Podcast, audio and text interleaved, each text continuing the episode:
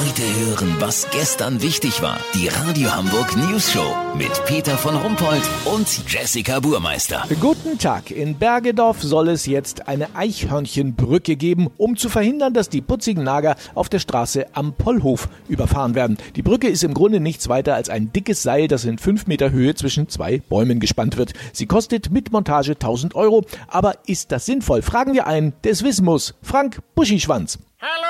Herr Buschischwanz, Sie sind selbst seit Jahren Eichhörnchen, eins von den flinken Viechern, von denen mein Hund sich so gerne mal eins schnappen würde. Ach, Ihr Köter ist das. Ja, also was sagen Sie denn nun zu der Brücke, die für Sie und Ihre Artgenossen über die Straße gespannt werden soll? Also ganz ehrlich, welche hohle Nuss hat das denn geplant? Ein Seil in fünf Meter Höhe? Warum kriegen wir keine Ampel? Naja, ich denk mal, die Leute von der Eichhörnchenhilfe fanden das artgerechter. Das ist doch für Sie ein Klacks da rüber zu flitzen.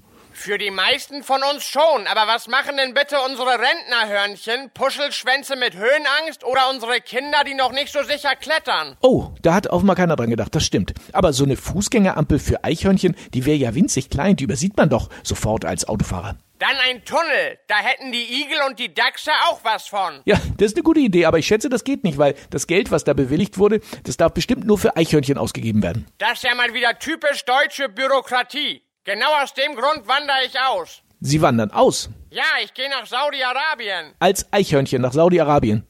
Da gibt's doch kaum Bäume. Was machen Sie denn da? Ganz einfach. Ich kaufe mir ein Kamel, wickel mich in ein weißes Tuch und arbeite als Scheichhörnchen. Ja, natürlich. Hätte ich mir denken können. Kurznachrichten mit Jessica Burmeister. Corona-Bekämpfung. Um die Infektionszahlen schnell zu halbieren, plant die Bundesregierung eine Mauer durch Deutschland zu bauen. Radio Hamburg, John Menz singt morgen Last Christmas für den guten Zweck. Ja, ganz ehrlich, seit wann ist Ohrenbluten ein guter Zweck? Stiftung Warentest. Nachdem die Plüschkatze Minka beim Kuscheltiertest als zu schnell brennbar durchfiel, wird sie jetzt als Grillanzünder verkauft. Das Wetter. Das Wetter wurde Ihnen präsentiert von Neue Schimmelbrot ist da. Das Magazin für Homeoffice und Lockdown. Im neuen Heft neue Trends gegen Langeweile. Lieblingsserie rückwärts gucken und russische Kampfpanzer im Darknet bestellen. Wie es richtig geht. Die neue Schimmelbrot. Jetzt am Kiosk. Das war's von uns. Wir uns morgen wieder. Bleiben Sie doof. Wir sind es schon.